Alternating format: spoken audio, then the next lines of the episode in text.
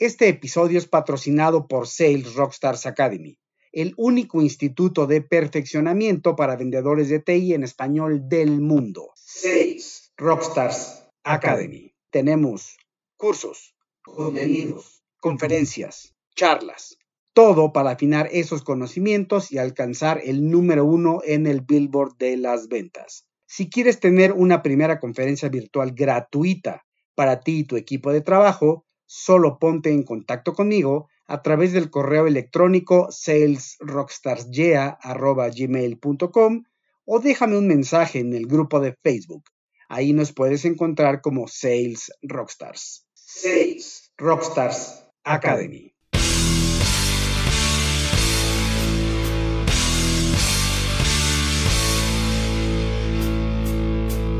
Un rockstar sobresale de la multitud, es aclamado y aplaudido por su forma de ser, logros y fortuna.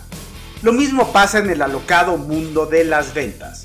En el escenario millonario de los negocios de las tecnologías de la información, el vendedor estrella, el sales rockstar, es aquel que se lleva los reflectores.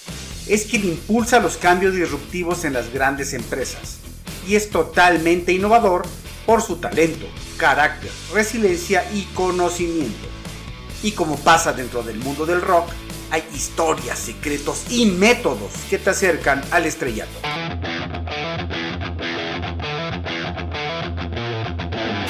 Esto es Sales Rockstars, un increíble concierto con los consejos y confesiones de motivación, prospección, planeación y cierre más efectivos de la industria de TI narradas en voz de los grandes vendedores estrellas de hoy en día. Acompáñame a descubrir las revelaciones de los número uno en ventas y las razones detrás de su éxito.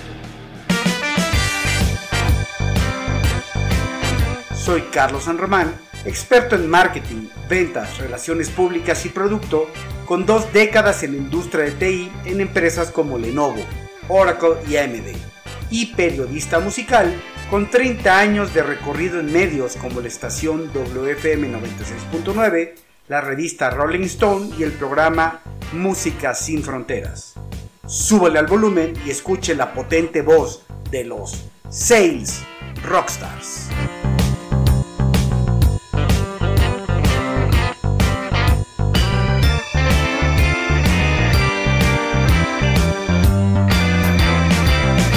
Hola rockstars de las ventas y la comercialización de tecnología. ¿Cómo están allá afuera? Díganme, ¿se están divirtiendo cerrando esos super negocios? Yo espero que sí. Y que todos, pero toditos, estén sanos, seguros y encontrando esas nuevas formas de detectar oportunidades y estar cerca de sus clientes en esos momentos donde parece que el COVID-19 quiere quedarse más de lo que debería. Soy Carlos San Román melómano y apasionado por ayudarlos a crecer en esta industria de las tecnologías de la información como las estrellas del rock que son. Los invitamos a que hagan que sus potentes voces se escuchen, cuenten de sus logros, éxitos, frustraciones y fórmulas secretas, compártanlo y grítenlo a través de nuestras redes sociales. En Facebook, únanse al grupo de Sales Rockstars y lo buscan así, Sales Rockstars. En LinkedIn buscan Sales Rockstars y de ahí los pasamos al backstage para que convivan con las estrellas de las ventas. En ambas redes publicamos información de mercado y tendencias los lunes y martes. El miércoles programamos una canción icónica en la historia del rock que nos deje una lección en las ventas. Y los jueves estrenamos un nuevo episodio de Sales Rockstars, este podcast bien rock and rollero y bien vendedor y en nuestro correo electrónico salesrockstarsya.gmail.com salesrockstarsya.gmail.com Recuerden, este escenario es para ustedes. Contáctense con nosotros. Y también estoy muy contento porque este podcast se escucha cada vez más. Tenemos rockstars ya de Colombia, Estados Unidos, Perú, España y otros países más. Y queremos seguir creciendo. Nos pueden encontrar en ocho plataformas de podcasting que son Anchor FM, Spotify, Apple Podcast, Google Podcast, Breaker, Pocket Cast, Radio Public e Evox. Así que no hay pretexto para no darle play y subirle a 10 al volumen. En esta ocasión tenemos una verdadera estrella de nuestra industria. Su reputación es poco menos que intachable. Su capacidad y su conocimiento ha rebasado fronteras hasta alcanzar toda América Latina. Es un experto probado como ingeniero y arquitecto de soluciones de cómputo empresarial, siendo parte fundamental para el cierre de negocios históricos para la empresa en la que laboró por casi dos décadas. Y sin temor a equivocarme, es el experto más completo y reconocido en cuanto a tecnologías involucradas en el cómputo personal destinado a la productividad en todo México y me aventuro a decir también que a nivel regional. Es autor con varios libros ya publicados y el más reciente es El libro negro de las computadoras en la productividad, una guía imperdible para cualquiera que quiera adquirir o vender, en nuestro caso, equipo de cómputo a empresas e instituciones. Y todas estas loas, que no son gratuitas, sí son impulsadas por una amistad que nos ha unido por casi 20 años. Y lo que falta, como dice mi gran cuate, el Alex Lora del Tri. Él es el maestro y casi doctor David Garza Marín.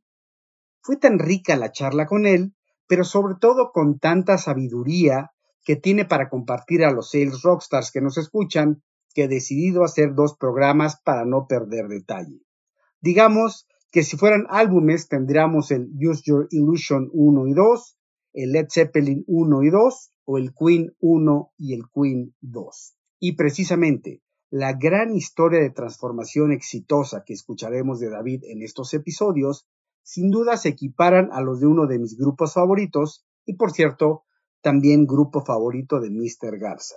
La gran lección que espero que aprendamos de estas emisiones son a reinventarse, a cómo ser siempre útiles para los clientes y estar al servicio más allá de lo esperado. Tendremos ejemplos constantes de cómo, aunque ya alcanzaste un nivel de excelencia, las situaciones te obligan a cambiar, a modificar y a aprender nuevas habilidades.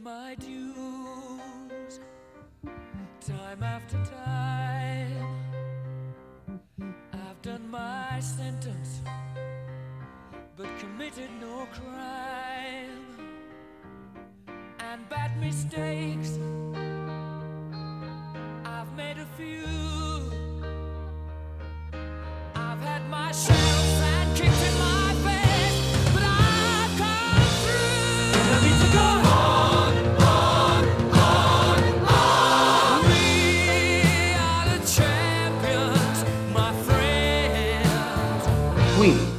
Todos los fanáticos del rock y los que no son fanáticos, pero que han escuchado alguna vez la radio o algún playlist de éxitos, sabemos que es una de las mejores agrupaciones en la historia de la música contemporánea.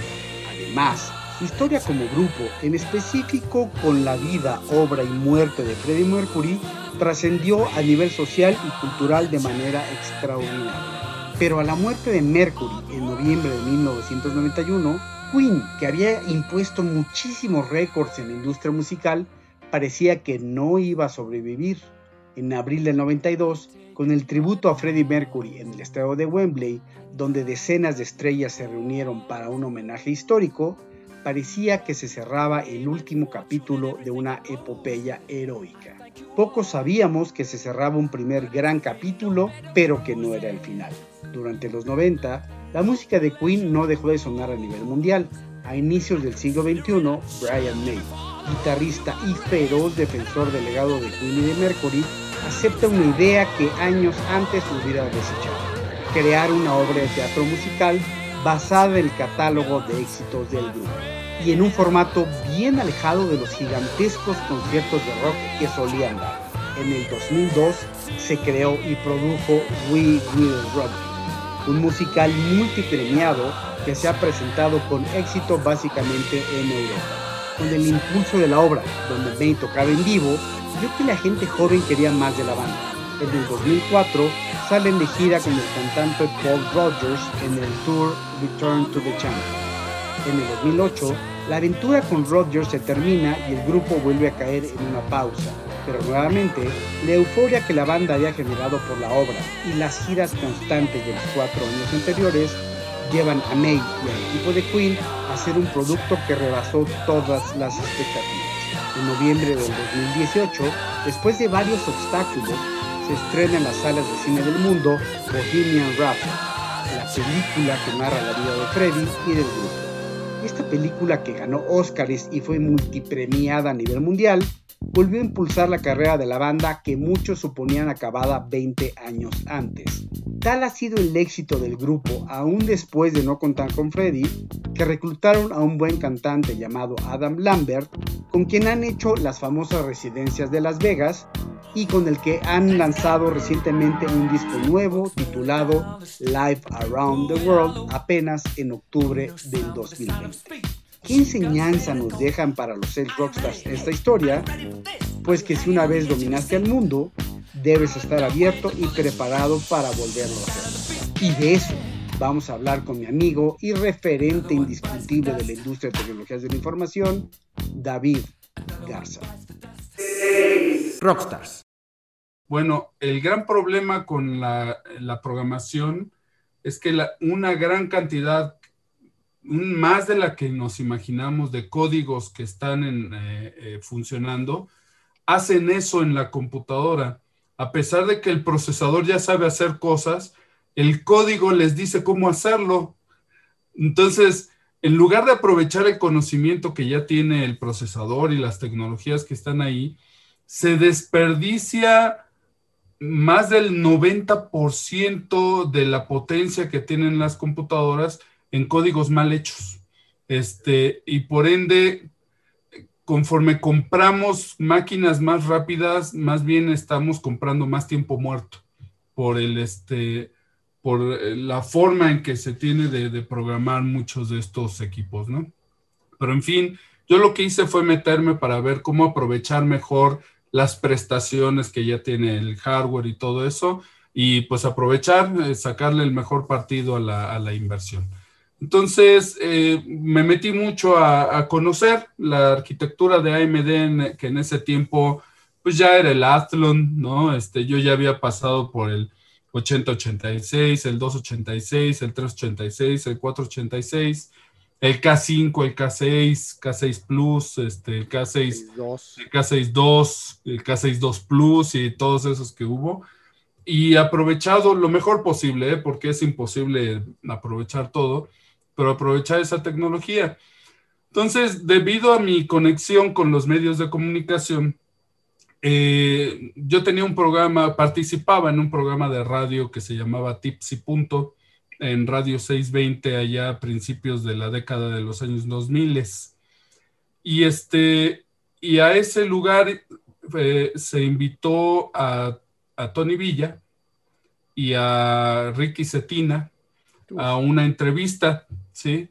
Entonces, ah, pues a mí me emocionó mucho verlos porque pues yo usaba AMD, AMD todo el tiempo y pues igual que me siento de agradecido con ellos. Ellos sabían que era, ¿no? Pues no, en realidad, pues la, entrevista la fui dirigiendo yo. Entonces, eh, pues resultó que después de esa entrevista que les hice en, en el radio, un mes después me propusieron entrar a trabajar a AMD quizá porque era el único bicho que conocía la tecnología de, pues como tal, ¿no? De, en sus tripas y todo, y no solamente la de AMD, sino la de Intel. Y basado en mis principios, en que era parte de lo que yo sabía, pues yo creo que eso fue lo que me llevó a, pues no solamente usar mi conocimiento técnico, sino aprender de expertos como usted en el ámbito corporativo para poder pues permanecer 18 años, ¿no? En la empresa desde 2002. Fue el contrato final vino en, en octubre de, del 2003, ¿no? Ya que fui, me convertí en empleado de la, de la empresa. Y yo creía mucho en, tanto en la empresa como en lo que hacía, porque no, no hablaba yo de lo que decía corporativamente la empresa. Usted me vio yo no seguía los lineamientos este, corporativos porque en, México no tenían mucho sentido. Yo hacía mis propias pruebas y, este, y di mis propios eh, resultados y yo hablaba de lo que yo había probado. Eso pues me permitió darle a las personas una mejor eh, información al respecto, ¿no? Ya probada y que si me decían esto no funciona, yo tenía la respuesta porque yo sabía que sí funcionaba. La verdad es que esa, eh, digamos, esa capacidad de conocer a fondo lo que vendes que, si bien eh, nunca ostentaste un puesto de ventas y tal vez, eh, digamos, tu, grado o tu esquema de compensación, si mal no recuerdo y si mal no estoy, nunca tuvo un componente de comisiones por llegar a una, a una venta. Sin embargo, pues tú vendías, ¿no? Recuerdo que, y, y creo que siguió siendo prácticamente hasta el final, el vendedor, o más bien el encargado comercial, te llevaba a ti como esa arma de cierre de la venta, porque creo que tu aproximación y tu, digamos, desarrollo de este perfil de Tecnoventa antes no estaba. Había una línea muy clara y sinceramente la sigue habiendo del técnico bit y byte, del nerd y por otro lado del tiburón de la venta, del que va a cerrar y tú pudiste convivir o aglutinar, yo diría, lo mejor. ¿Cómo fue esa transición y cómo fuiste adoptando este, ese perfil comercial? Aprendiendo de ustedes. Yo nunca, aprendiste?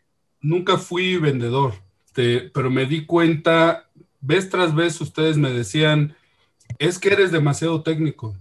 Hablas, eh, das una clase ahí y pues necesitas hablarle un poco más a la persona, hablarle a la necesidad de la persona. Está muy bien todo tu conocimiento técnico, pero necesitas escuchar a la persona, escucha lo que te pregunta. No es un proceso muy fácil, eh, no, no es algo que uno adopte de inmediato, porque siempre el egotismo, el egocentrismo siempre pega, ¿no? Siempre se pone entre la buena intención de la otra persona y uno mismo, ¿no? El, aprendizaje de uno mismo.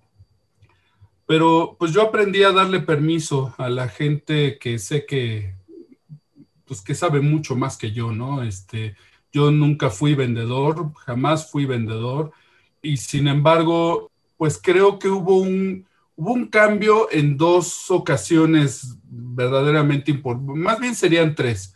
El primer cambio fue muy al principio, cuando yo entré, empecé a tratar con ustedes, pues éramos cinco pelados ahí en la oficina, empecé a verlos, cómo se movían, cómo hablaban, cómo trabajaban, qué era lo que necesitaban, qué respuestas había, porque incluso recuerdo que pues también me decían que yo usaba un, lenguaje que ustedes mismos no comprendían del todo, y si, eh, si ustedes no lo comprendían del todo, pues cómo lo iba a comprender el cliente, ¿no? Uno de los segundos aspectos eh, que me ayudó mucho fue durante el proceso final del, del IMSS a finales del año 2004.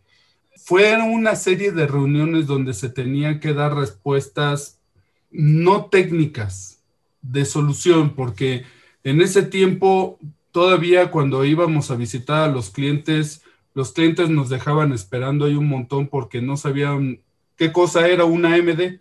Este, estábamos en el posicionamiento de la marca y ya con el IMSS empecé a escuchar un poco más y todo ello. Y fue junto con em, Mauricio Brosunó, que, que, era de HP en ese tiempo, se generó una interfaz bastante interesante, con lo cual ganamos el primer gran, eh, la primera gran licitación que fue la del IMSS en conjunto con HP, ¿no? Que no fue no fueron solamente los equipos de escritores, sino también fueron los servidores y, todo ello, ¿no? Este, entonces fue quizá... las primeras de, de, de 64 bits, ¿no?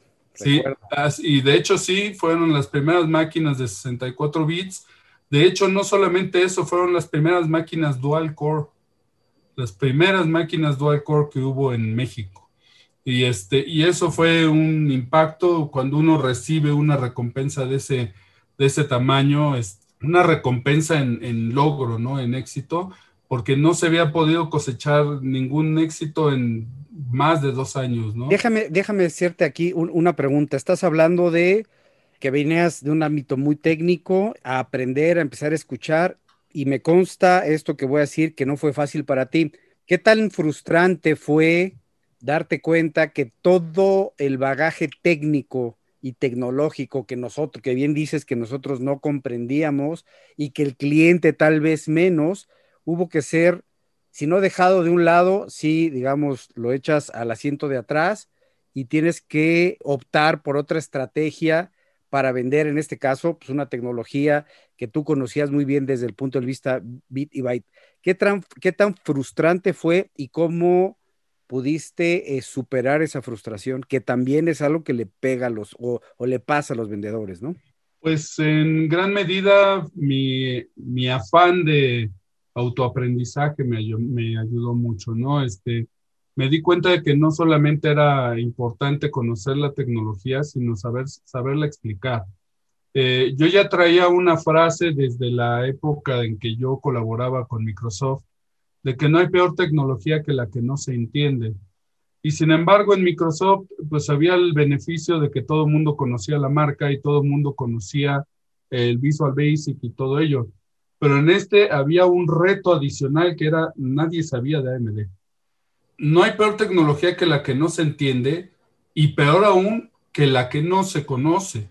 Entonces, si además de no entenderla no la conoces y encima no la sabes comunicar, pues eso era pues el, todo, un, la antesala para un, fracaso completo.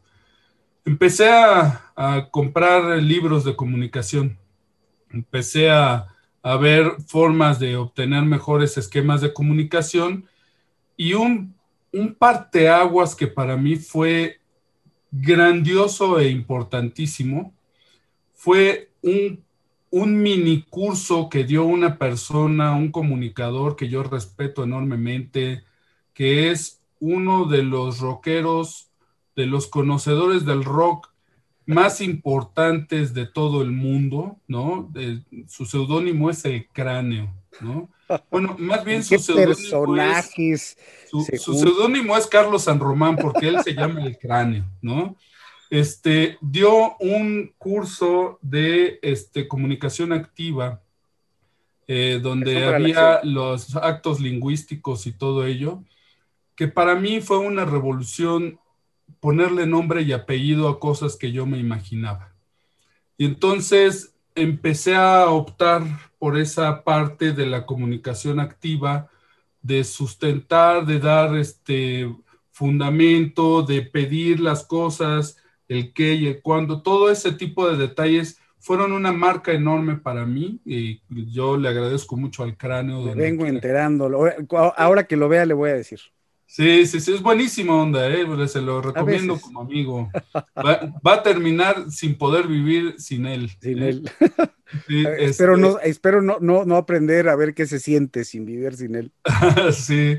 Entonces, eh, para mí fue una, un impacto muy fuerte y empecé a, desarrollar mis habilidades de comunicación y todo, se fueron mejorando y eso incluso me llevó a tener eh, un, pues un segundo éxito, ¿no? Que fue la supercomputadora de la UNAM, donde eh, en el año 2007 eh, pudimos cerrar la primera gran supercomputadora de todo América Latina con la Universidad Nacional Autónoma de México, que en ese momento el director de la DGESCA, que era en ese tiempo la DGESCA, era el doctor Alejandro Pisanti.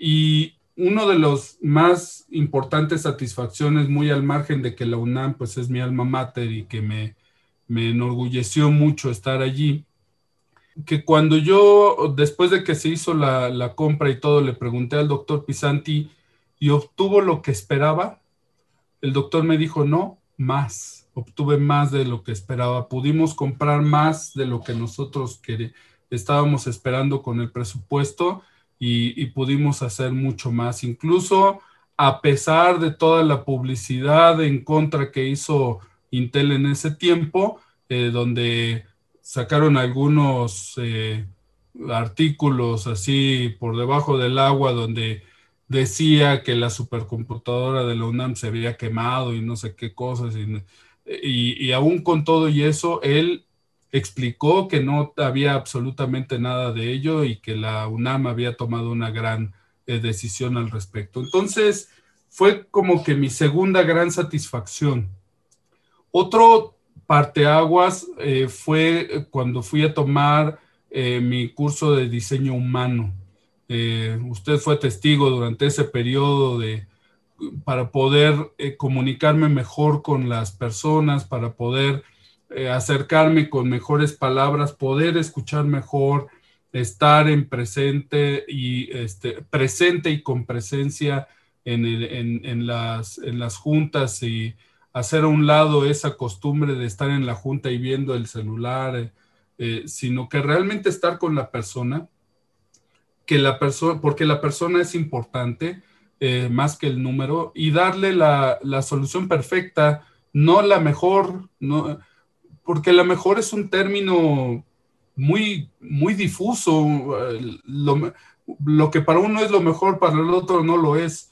Pero si una persona eh, si uno comprende realmente a la persona, uno le va a dar la solución perfecta sin importar que sea el procesador más alto o el más bajo o el intermedio, sino que le va a dar exactamente lo que la persona necesitaba y es algo que lo va, que va a, a apreciar mucho. Y finalmente otra de las cosas que me ayudó mucho, este, ya para ir por ahí del 2016, fue hacer la maestría en, administración de negocios porque me permitió conocer mejor el negocio. Yo venía de un aspecto muy técnico, muy de ingeniería, y conocer toda esa parte de negocios y todo me abrió más las puertas para poder hablar en, un lenguaje de negocios, ¿no? Ya eh, comprender mejor las necesidades de las, de las personas todavía y creo que en esas épocas todavía pude articular mejor, pero como se puede ver, no es solamente un cambio, o sea, fueron, fue estar atento a todo lo que me estaba sucediendo a mi alrededor, ¿no? Darme cuenta de que yo no soy, yo no soy ningún Dios, ni ningún experto, ni nada, más bien soy un, buen oyente y, eh, escuchar a las personas es lo que me ha permitido pues tener esto de pequeño crecimiento, ¿no? En mi vida. Rockstars. Hasta aquí llegamos con esta primera parte de la charla con David Garza, pues creo que hay muchos mensajes claros y accionables para mejorar nuestro quehacer como vendedores y profesionales comerciales. Escuchar a la otra persona, estar presente y con presencia, aprender de los colegas y colaboradores, preguntar al cliente si está satisfecho con nosotros y nuestra empresa. En fin, yo recomiendo siempre volver a escuchar esta serie de Sales Rockstars, tomar notas e incorporarlas a nuestras actividades. Regresaremos con la segunda parte de nuestra charla con mi amigazo, el maestro David Garza, para conocer aún aspectos que han construido a una de las figuras relevantes de la industria de TI en México. Vale la pena escucharlo y tomar acciones al respecto. Mientras tanto, por hoy, guardamos las guitarras y le bajamos al volumen de Sales Rockstars. Pero recuerden, sigan vendiendo y sigan rockeando. Esto fue Sales Rockstars con Carlos San Román. Nos escuchamos a la próxima emisión. Y recuerden, sigan vendiendo y sigan rockeando.